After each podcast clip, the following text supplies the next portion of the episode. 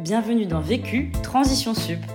Ce qui m'anime, ce qui me motive, c'est d'amener les étudiants à prendre conscience des enjeux et des défis sociétaux. Le déclic peut-être le plus déterminant, ça a été tout d'un coup une prise de conscience. Il fallait que je m'engage aux côtés de la jeunesse dans ce podcast, nous vous invitons à découvrir les témoignages de personnes qui, face aux besoins de former aux enjeux de la transition écologique, travaillent au quotidien à faire bouger les lignes de l'enseignement supérieur. Élèves, professeurs et membres de l'administration vous partagent des conseils concrets et applicables pour vous aussi participer à la transition sup.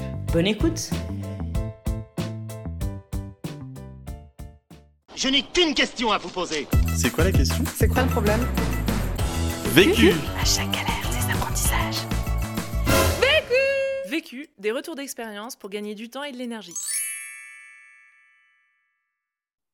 Je m'appelle Antoine Philippot, je suis alumni de l'Université de Bordeaux depuis cet été. J'avais passé 7 ans à l'Université de Bordeaux en ayant grandi euh, à Libourne en Gironde, pas loin de Bordeaux. Au niveau académique, j'ai fait une licence en mathématiques et informatique qui m'a pris 5 ans, un peu plus long que, prévu, parce que je me suis très vite orienté vers la vie de campus. C'est vraiment ça qui m'intéressait, monter des projets, des événements. Par exemple, j'ai cofondé un festival gratuit sur les campus euh, qui avait attiré dans ses meilleures éditions jusqu'à 6000 personnes, qui se composait d'un village associatif justement ciblé sur les questions des transitions environnementales et après une partie concert avec euh, des têtes d'affiche nationales. Du coup, en arrivant sur Bordeaux, j'ai d'abord découvert euh, bah, tout ce que pouvait être le réseau militant euh, dans une grande ville, l'engagement de terrain. Je suis d'abord parti sur un engagement pour la transition plutôt sociétale, mobilisation étudiante, ce genre de choses. et ensuite, du coup, est arrivé tous les engagements environnementaux. Au niveau de l'université, mon parcours s'est de plus en plus institutionnalisé, donc en partant justement de ces mobilisations étudiantes jusqu'à bah, devenir élu, m'engager au sein de l'université pendant quatre ans, avec deux mandats de deux ans. Et j'ai terminé la dernière année, donc l'année dernière, par être vice-président étudiant de l'un des campus de l'université. La question. Comment engager une université vers la transition en incluant les étudiants? Le vécu. Quand l'université, à l'échelle de la direction, a commencé à se questionner sur ces transitions et sur la façon de les mettre en place, ils ont souhaité créer une feuille de route en incluant l'ensemble des parties prenantes de l'université, l'ensemble des communautés, donc les enseignants-chercheurs, les personnes administratives et évidemment les étudiants, et donc, euh, en tant qu'étudiant engagé à l'université à ce moment-là, j'ai pu participer à ces différents groupes de travail qui ont ensuite permis l'élaboration d'une feuille de route qui retrace en 24 points euh, bah, justement une route pour la transition euh, environnementale et sociétale de l'Université de Bordeaux.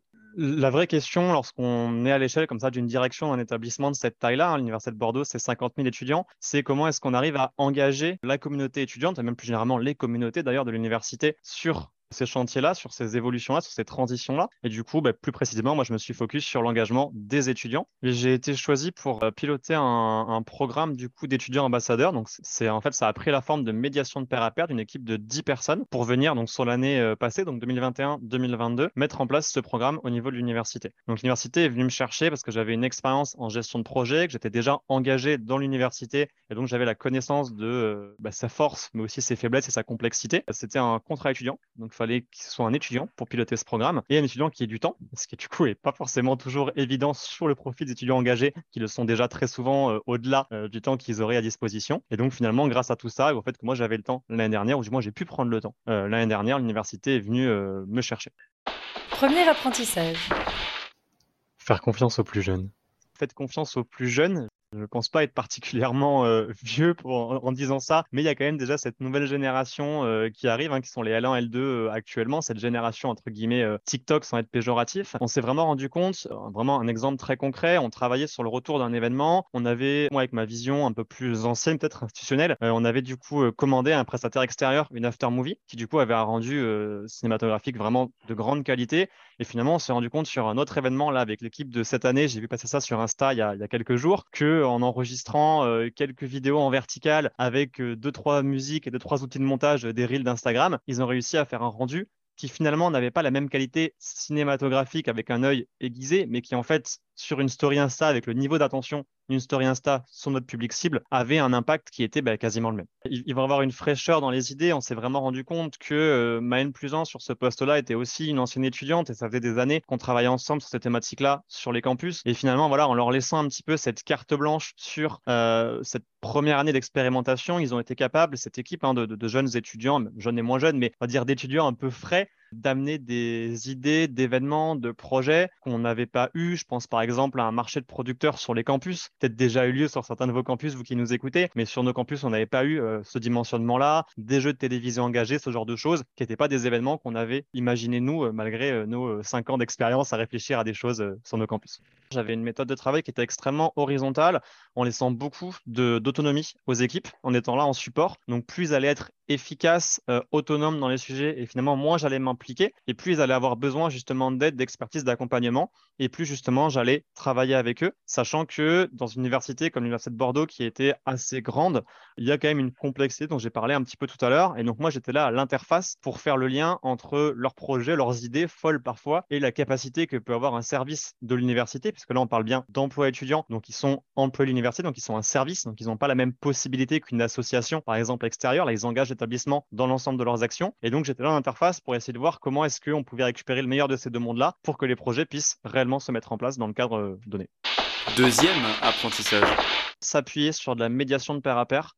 Pour parler à des étudiants et des étudiantes, il faut des étudiants et des étudiantes. On s'en rend vraiment compte et malgré toute la bonne volonté de l'ensemble des services qui sont déjà en lien avec les étudiants, hein, je pense aux services de vie étudiante globale des différentes universités et écoles, le service communication, malgré toute cette bonne volonté, on n'aura pas plus efficace que cette médiation de pair à pair. Il se trouve qu'on a réussi en une année sur nos événements à avoir une constance en termes de présence, en termes d'action, etc., sur les réseaux sociaux et sur nos événements, qui était euh, au moins équivalente à ce que pouvaient faire les services classiques, on va dire, de l'université. Mais l'objectif de ces emplois étudiants dans le cadre d'une université, c'est qu'ils passaient, ils devaient euh, se mettre en place sans compromettre la réussite pédagogique des étudiants. Aujourd'hui, on sait, c'est un vrai sujet qui est très souvent rappelé, euh, d'ailleurs par les syndicats étudiants, tous soit-il, qui est justement que bah, l'engagement, les contrats, notamment souvent dans le privé, en plus des études, ont tendance à avoir une influence négative sur la réussite. Là, le but de ces contrats-là au sein de l'université, c'était justement qu'ils prennent en compte toutes les contraintes pédagogiques des étudiants. Donc, c'est-à-dire, si on est très concret, qu'est-ce que ça veut dire? Ben, C'est que les horaires étaient flexibles, qu'on n'allait pas leur imposer une réunion en après-midi si jamais ils avaient un cours. On savait très bien que les semaines de partiels, ça a été activité au ralenti, voire à l'arrêt complètement, parce que les révisions, les partiels, le stress, etc. Donc on s'est adapté en fait sur toute l'année en mettant en priorité leur réussite pédagogique. Paradoxalement, ça n'a pas été si facile que ça de réussir à recruter, euh, d'avoir en fait que les étudiants soient au courant euh, du poste, hein, que du coup l'université arrive à les toucher pour qu'on puisse euh, les recruter. On en avait 10 à recruter sur la première année. On a eu un regard quand même assez poussé sur leurs soft skills. Évidemment, celles et ceux qui sont venus nous voir avaient déjà pour une partie d'entre eux, pas pour tous, un vrai engagement déjà euh, historique, on va dire, sur, les campus et même sur ces thématiques-là. Mais nous, ce qu'on a vraiment regardé, c'était leur capacité, vraiment en termes de soft skills, à se former pour être capable de former les autres et surtout d'aller vers les autres. On parle de médiation de pair à pair. La médiation, quand on la pousse vraiment, c'est un métier. Et donc voilà, on allait chercher cette capacité à avoir des étudiants qui allaient pouvoir aller faire cette sensibilisation sans avoir peur d'aller vers leur père. Et également, on a essayé d'avoir une équipe on a pu quand même récupérer quelques compétences en interne. Je pense notamment en termes de communication, un petit peu de gestion de projet, etc., pour avoir une équipe relativement homogène en termes de compétences. Troisième apprentissage. Ne pas oublier les sujets qui touchent les étudiants eh bien, c'est de ne pas oublier les sujets qui touchent euh, les étudiants et les étudiantes. Il se trouve que par la force des choses, la première année, on s'est euh, vraiment focus sur le côté environnemental de ces transitions, ce qui était peut-être le plus euh, palpable ou ce qui était peut-être le plus médiatisé, je ne sais pas. Et donc, finalement, on s'est retrouvé sur l'année à pas traiter des sujets plus sociétaux comme la place des femmes, plus généralement le sexisme, l'homophobie, etc. Et finalement, c'était même pas un choix c'est que justement, mais par la force des choses, par la quantité de travail qu'on a eu à mettre en place sur cette première année, eh bien, euh, ces sujets-là sont n'ont pas finalement, euh, on n'a pas eu la bande passante finalement pour pouvoir traiter ces sujets-là et pour des projets émergent sur ces projets-là, ces thématiques-là. C'est même pas qu'on a refusé des projets en lien avec ces thématiques, mais c'est vraiment en fait qu'on avait prévu tellement de projets environnementaux, tellement de projets de partenariat, tellement de choses à mettre en place cette première année, mais qu'il n'y a pas eu la place pour que ces projets-là sociaux ils puissent émerger. Ça nous a été euh, signalé, on va dire, par les étudiants, euh, les ambassadeurs, ambassadrices. On a fait en fait des bilans avec eux, notamment des gros bilans à la fin de l'année pour avoir du coup un, feedback et faire de l'évolution, euh, de l'évaluation continue et de l'évolution continue même d'ailleurs sur sur ce programme. Et ces feedbacks, ils ont du coup permis à l'équipe donc qui a pris ma suite cette année de venir les intégrer pour trouver un meilleur mix entre justement les thématiques environnementales et sociétale. Et l'angle qu'ils ont pris cette nouvelle année, du coup, j'ai pu échanger avec eux euh, il y a vraiment pas longtemps, c'est de pouvoir montrer le lien entre les deux. Et donc, justement, de venir montrer qu'on n'a pas une dichotomie entre euh, environnement et euh, thématique sociétale, mais que justement, c'est les deux finalement forment un tout dans cette transition et que les deux vont se renforcer l'un l'autre. Par exemple, on peut citer un jeu sur lequel il faut venir constituer différents repas avec à la fois la contrainte, on va dire, de santé sanitaire, donc sur un repas équilibré, la contrainte évidemment écologique sur l'impact carbone de telle ou telle alimentation, mais aussi sur le prix et sur le coût des aliments. comme ça, on arrive vraiment à avoir un package global de transition en n'oubliant pas euh, la contrainte aujourd'hui, euh, notamment sur le public étudiant, euh, de précarité. Conseil pour gagner du temps. Planifier toutes vos tâches vraiment dans votre agenda.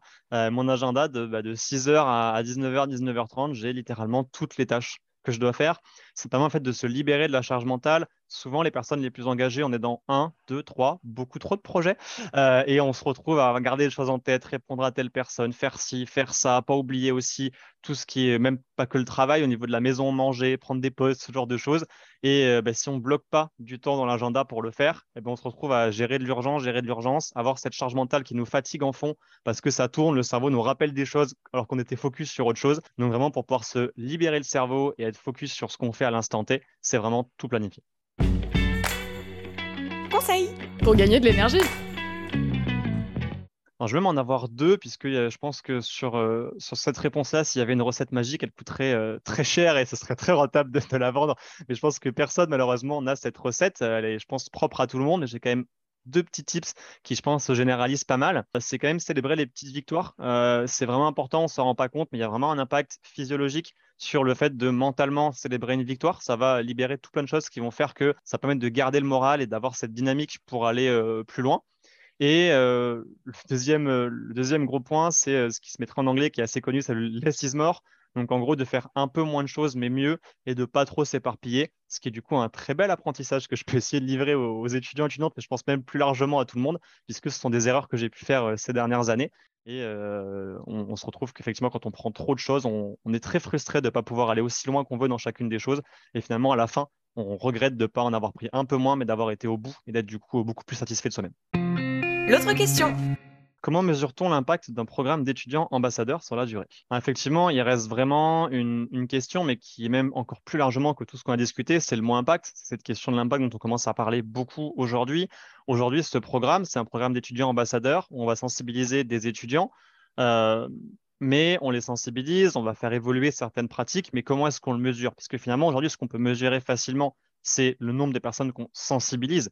Mais pour avoir un impact carbone, il faut que cette sensibilisation amène à des vrais changements structurels sur le comportement de ces étudiants, étudiantes et de, ces futurs, euh, ces du coup personnes de la société. Et donc euh, voilà, c'est vraiment de se dire comment est-ce qu'on va réussir à avoir ça. Que le, vrai enjeu, il y a d'ailleurs, c'est la réduction euh, voilà des bilans carbone individuels. Et finalement, c'est ça le, ce qui se mesure vraiment dans tout ce qu'on fait ça va être ça, ça va être l'impact carbone de chacun et de chacune.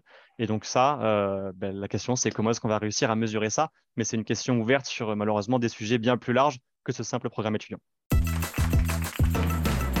Vu, vécu, vaincu.